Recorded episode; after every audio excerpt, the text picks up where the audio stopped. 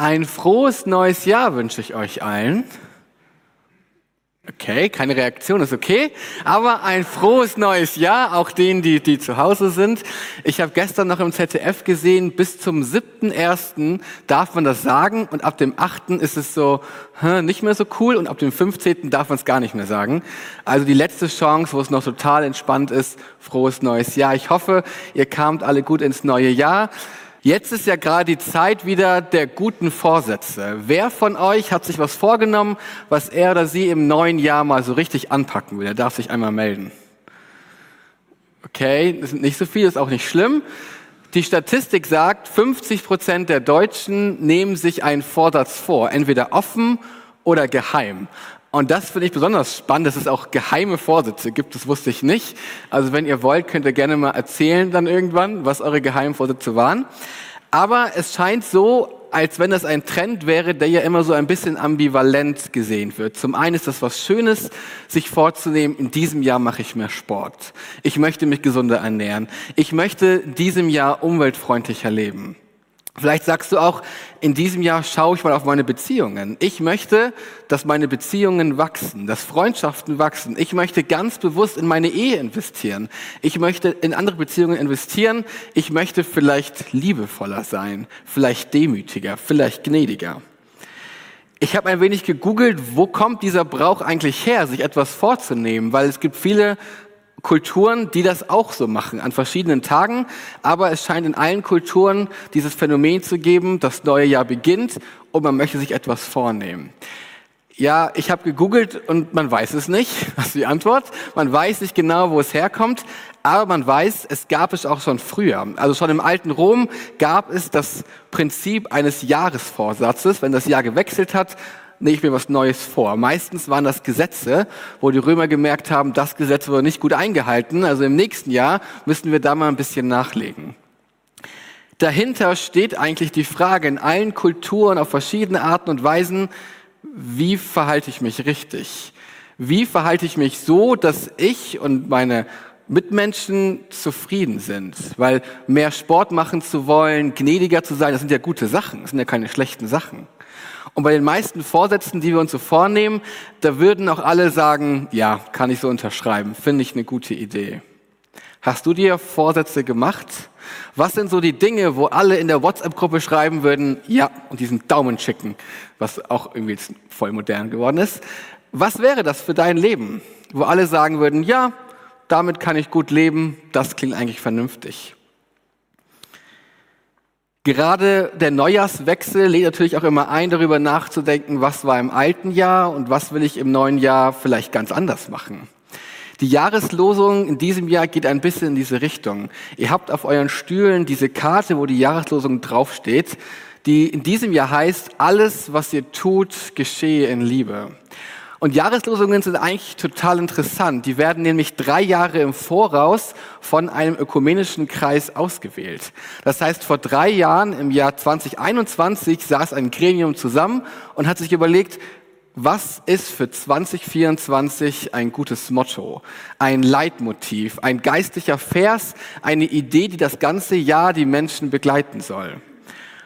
Und wenn wir mal zurückspulen, wie sah 2021 nochmal aus? Man mag ja eigentlich gar nicht mehr drüber reden, aber da waren wir mitten im, ich glaube, im zweiten Lockdown, mitten in der Pandemie. Weihnachten online über Zoom. Wir durften gar nicht mehr raus. Es gab verschiedene Ausgangsbeschränkungen und die Welt sah vor drei Jahren so ganz anders aus. Wir trugen alle Masken und konnten uns gar nicht mehr so richtig sehen. Und vor drei Jahren, wo sie gar nicht genau wussten, was in diesen drei Jahren alles passieren wird, wählen sie diesen Vers aus. In der Zeit hat sich vieles verändert. Wir dürfen uns hier wieder so treffen und können uns wieder so sehen. Und Corona ist zumindest ein bisschen hinter uns gelassen. Aber die Welt hat sich verändert. Kriege sind ausgebrochen. Frieden wurde gebrochen. Und jetzt haben wir ganz andere Themen. Und trotzdem, obwohl es drei Jahre her ist, habe ich für mich gemerkt, die Jahreslosung im wahrsten Sinne des Wortes, die trifft auch jetzt wieder genau zu. Die trifft total ins Herz. Alles, was ihr tut, geschehe in Liebe.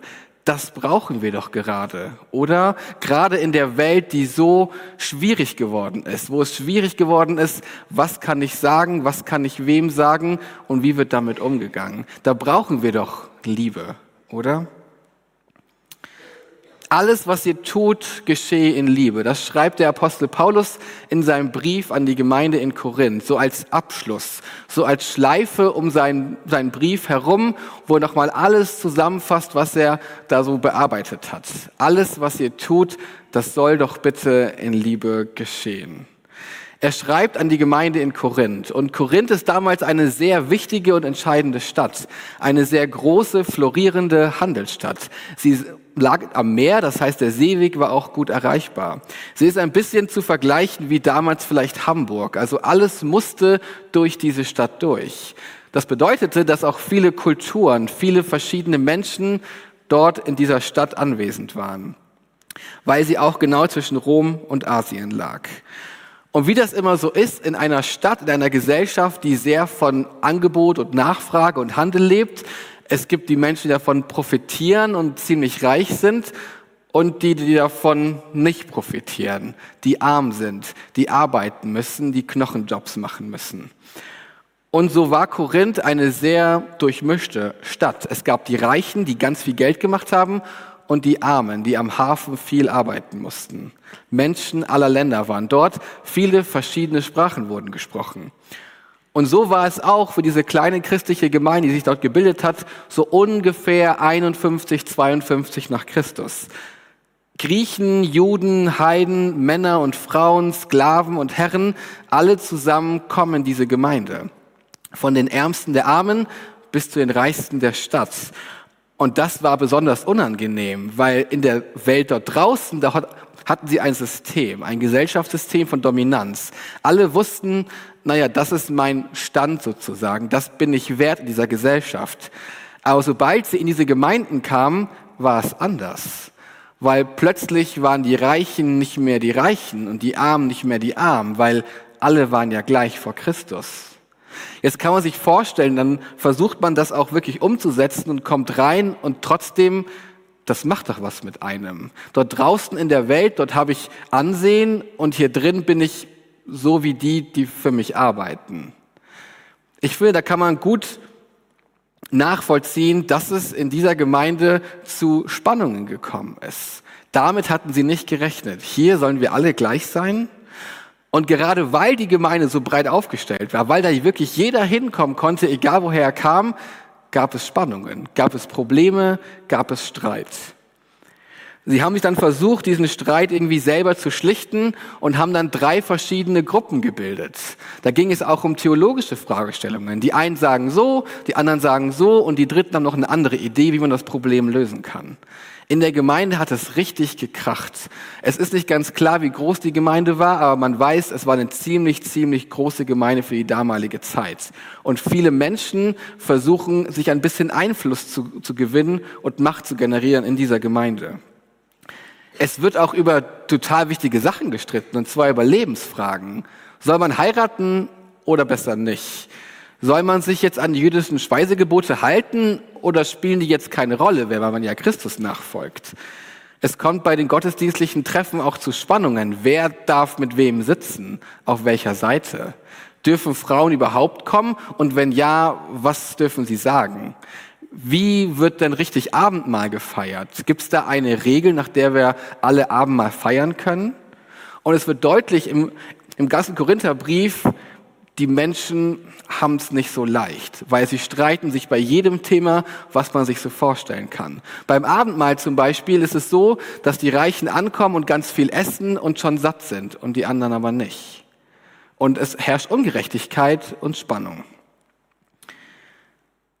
Wir merken in dieser jungen, aber großen und florierenden Gemeinde, es menschelt von Anfang an. Das sind Menschen, die jetzt zusammenkommen und was Neues schaffen sollen, aber es fällt ihnen schwer. In diese Gemeinde schreibt Paulus also diesen Brief. Und dieser Satz, der so leicht daherkommt, der auch gut ein Kalenderspruch sein könnte, alles, was ihr tut, geschehe in Liebe, bekommt so eine ganz andere Brisanz plötzlich, wenn man merkt, Das hat die Gemeinde ja gar nicht gemacht. Paulus schreibt das denen nämlich nicht, weil er sagt, ach, und noch zum Ende, seid doch nett zueinander, sondern das ist die Kernbotschaft, weil sie das nämlich genau nicht machen. Weil Streit dort herrscht und Probleme, fordert er sie auf an verschiedenen Stellen im Brief, seid doch miteinander freundlich, geht doch gut miteinander um, ihr braucht das doch gar nicht anders. Paulus muss ihnen dann auch noch mal ganz genau erklären, was denn Liebe eigentlich ist und was es eigentlich nicht ist. Das haben wir eben gehört in 1. Korinther 13, in dem hohe Lied der Liebe, was bestimmt einige von euch schon mal auf einer Hochzeit gehört haben, was dort oft verlesen wird. Paulus muss ganz genau erklären, so sieht Liebe aus und so nicht. Alles, was ihr tut, geschehe in Liebe, geschehe in dieser Liebe, die wir eben gehört haben. Das ist sozusagen die Zusammenfassung von diesem ganzen Brief. Das ist das Hauptanliegen von Paulus für diese Gemeinde. Seid doch bitte lieb zueinander. Alles, was ihr tut, geschehe in Liebe. Mein erster Gedanke war, was ist das denn für ein krasser Anspruch? Ich mache doch schon so viel und dann auch noch alles. Was ist denn alles überhaupt? Und in Liebe, das kann doch gar nicht sein. Einige von uns können das vielleicht besser als andere, aber ich kann doch nicht alles in Liebe machen. Ich habe doch auch meine Gedanken meine Gefühle. Das ist doch eigentlich gar nicht möglich. Ich kann dem doch eigentlich gar nicht gerecht werden. Alles zu tun und dann auch noch auf eine gute Art und Weise, die Leben hervorbringt, das geht doch eigentlich gar nicht. Also zunächst war erstmal furchtbarer Stress, ein riesiger Anspruch, dem ich gar nicht gerecht werden kann ein wenig vielleicht wie ein Vorsatz, den man sich überlegt. Ich möchte mehr Sport machen. Und im Januar klappt's und spätestens im Februar merkt man, oh, macht doch nicht so viel Spaß, wie ich dachte. So ein bisschen waren meine Gefühle bei der Jahreslosung. Ein super Ansatz, aber das schafft man doch eigentlich gar nicht. Ich habe mich dann gefragt, alles, was ihr tut, geschehe in Liebe. Das heißt ja, meine Motivation soll Liebe sein was motiviert mich eigentlich, wenn es jetzt mal nicht Liebe ist? Was motiviert mich eigentlich, irgendwas zu tun? Was motiviert dich? Was motiviert dich, morgens aufzustehen? Und dann mal durchzuspielen, wie wäre es denn, wenn wir das mal ernst nehmen? Wenn wir sagen, okay, alles, was ich tue, das soll in Liebe geschehen. Den Wecker morgens ausmachen in Liebe.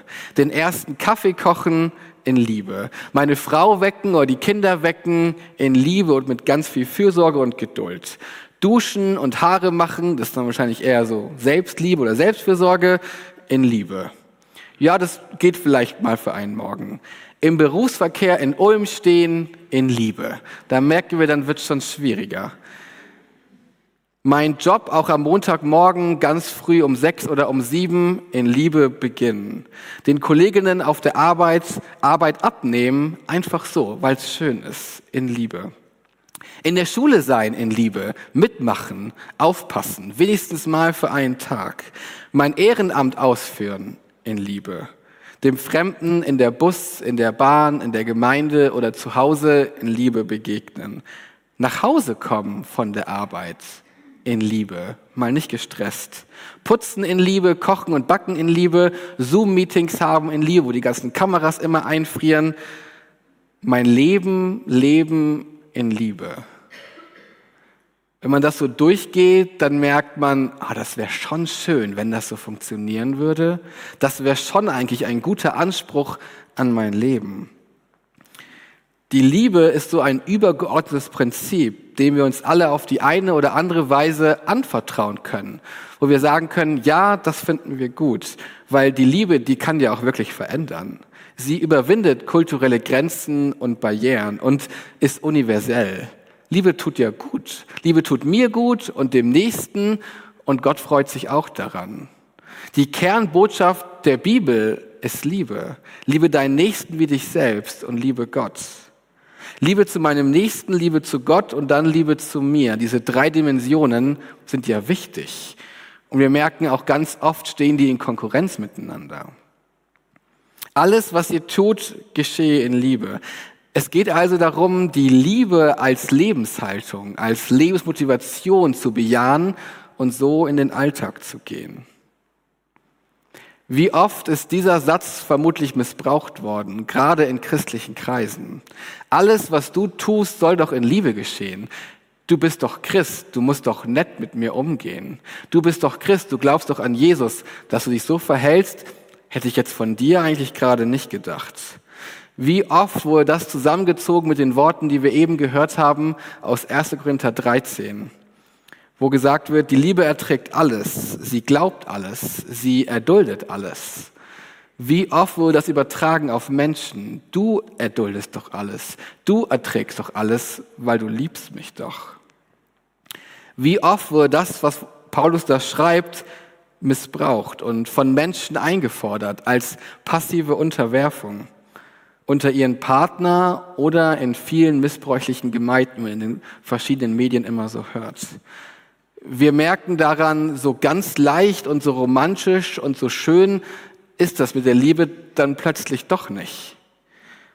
Und ein Missverständnis muss hier ganz klar ausgeräumt werden. Was Paulus hier nicht meint, ist, alles, was wir tun, mit Liebe zu tun, heißt immer zu lächeln. Das heißt immer gut drauf zu sein. Das heißt zu einem Ja zu sagen. Probleme, naja, sind nicht so wichtig.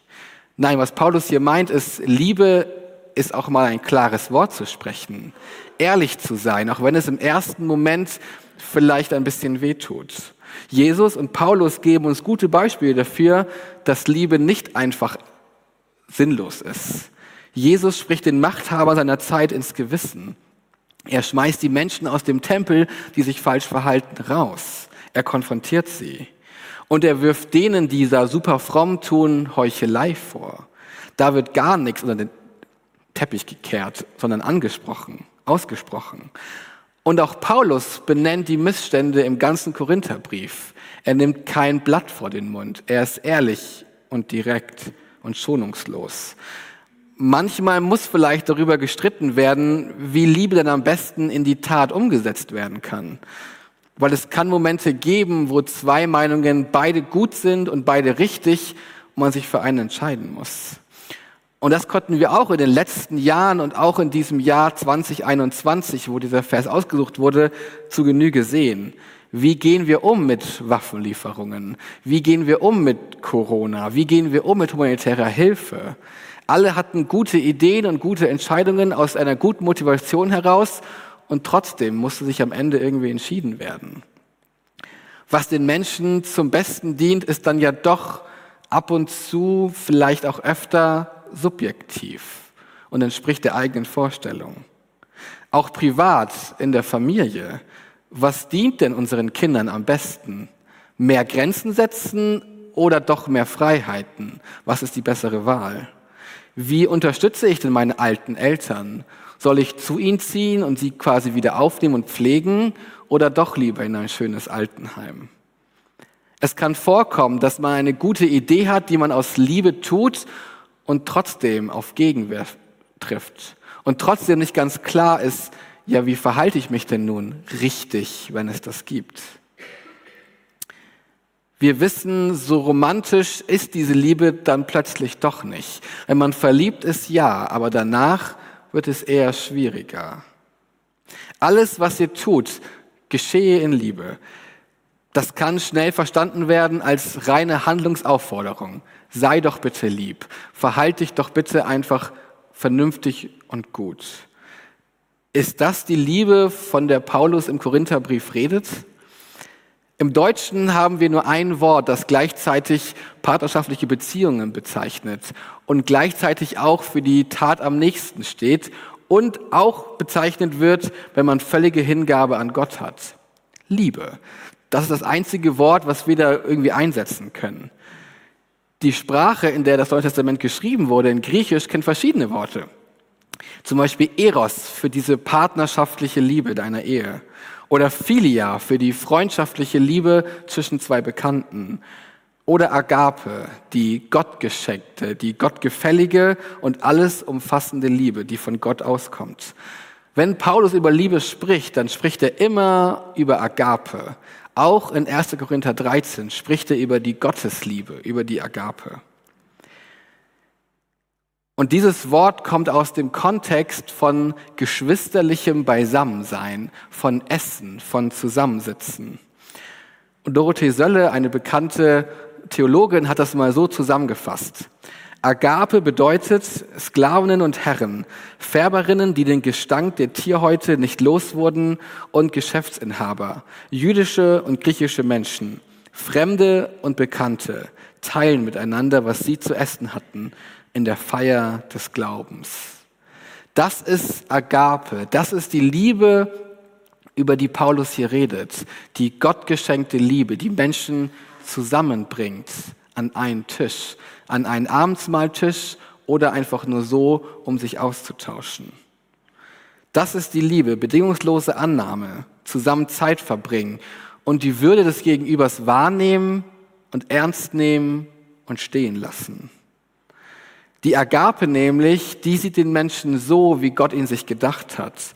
Und sie liebt ihn nicht, weil er besonders liebenswert wäre oder nett zu uns, sondern weil er ein von Gott geliebtes Kind ist. Das ist der Hintergrund, warum die Liebe alles ertragen kann, weil sie auf den Menschen schaut, wie er von Gott gedacht ist, weil sie weiß, dass nach all diesen schlechten Dingen es gut werden wird, in dieser Welt und in der danach.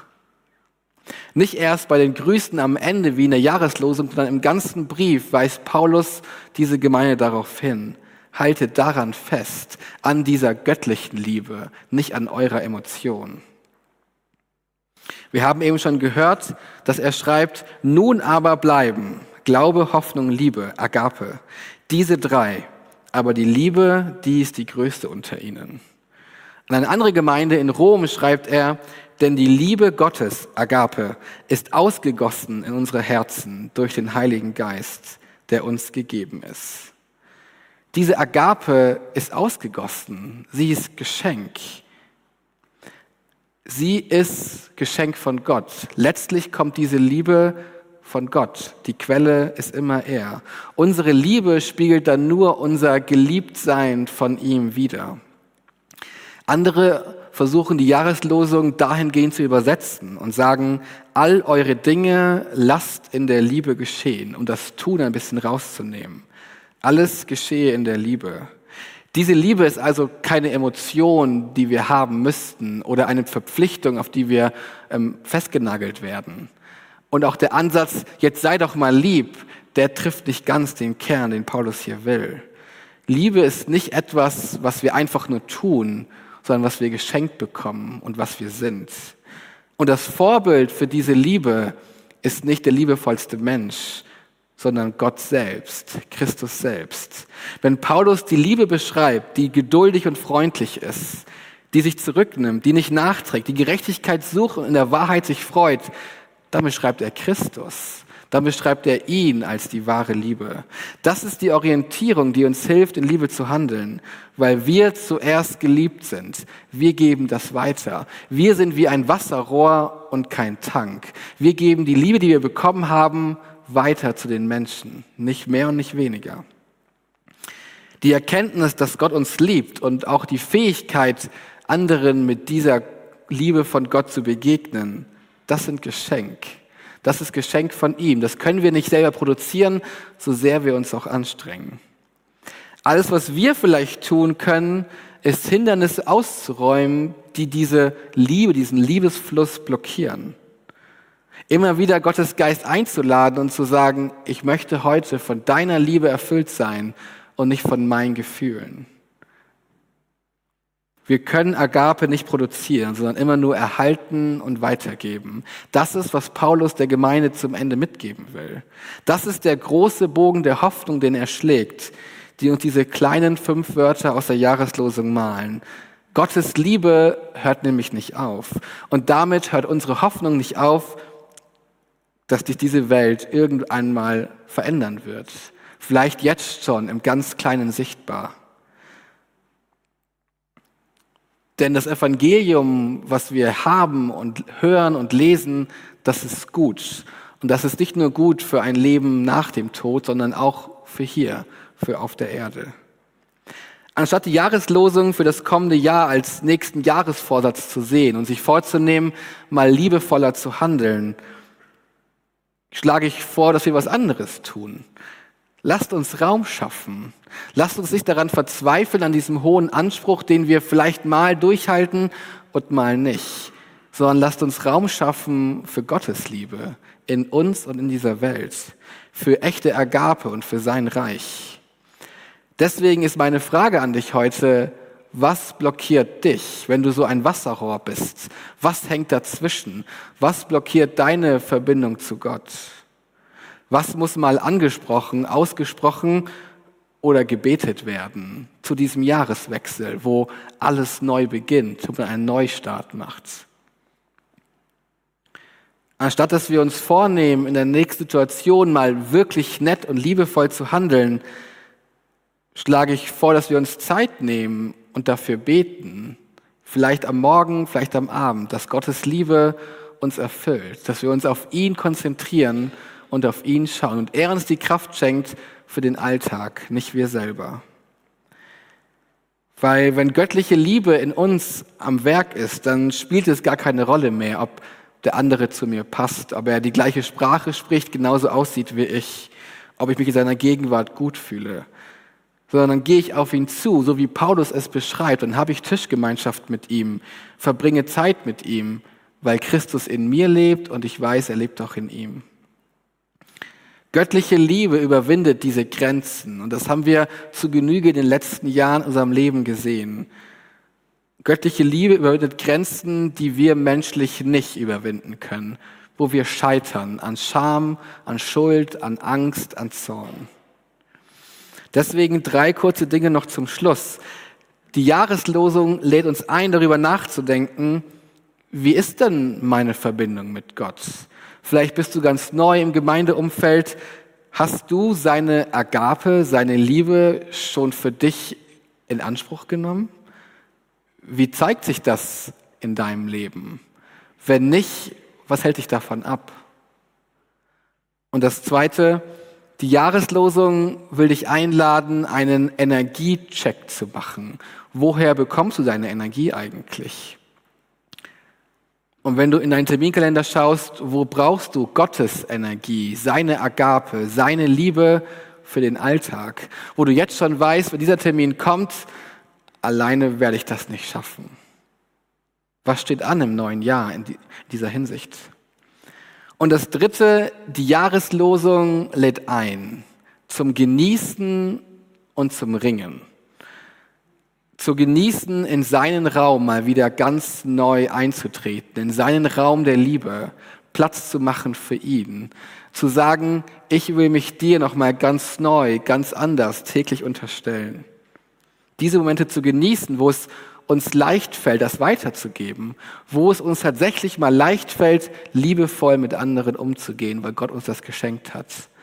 Und gleichzeitig lädt sie uns ein zum Ringen. Zum Ringen mit den Momenten, wo wir jetzt schon wissen, wenn ich dahin fahre, das wird ziemlich schwierig. Da habe ich ein Problem. Da will ich mich ganz abhängig machen von Gott. Nicht von meinen Fähigkeiten, sondern von seinen. Also genießen und ringen gleichzeitig. Und vielleicht kann es eine Option sein, morgens aufzustehen, mit geöffneten Händen dazustehen und mal zu sagen, heute will ich diesen Tag in Gottes Liebe starten, weil ich weiß, meine Liebe wird vermutlich nicht ausreichen, die wird nicht genug sein. Ich brauche dich und ich brauche deine Liebe. Komm und fülle mein Herz. Füll mich aus mit dieser Agape jeden Tag neu. Und dass wir dann vielleicht sagen können und die Karte eine Erinnerung daran sein kann, alles, was wir tun, soll in Gottes Liebe geschehen durch ihn, durch ihn, was er uns geschenkt hat. Vater, ich danke dir, dass wir zu dir kommen können. Ich danke dir, dass wir dir vertrauen können. Ich danke dir, dass du die Liebe bist, dass du Agape bist, dass du allumfassende Liebe und Großzügigkeit und Gnade bist. Und ich danke, dass wir Beschenkte sind, dass wir Beschenkte sein dürfen, dass wir nichts weiter tun müssten, als das Geschenk anzunehmen. Jeden Tag neu. Vielleicht ganz neu in diesem Jahr, zum Jahresbeginn, diesen Liebestank nochmal aufzufüllen bei dir und zu wissen, dass wir in deiner Kraft leben dürfen. Ich bitte dich, dass du uns das schenkst, dass du uns bereit machst, dass wir uns bereit machen, dass wir schauen, was steht uns da im Weg, was müssen wir mal aussprechen und dass wir es vor dich bringen. Weil du bist ein guter Gott, du meinst es gut mit uns, du hast uns im Blick und du schenkst uns diese Gnade immer wieder neu. Amen.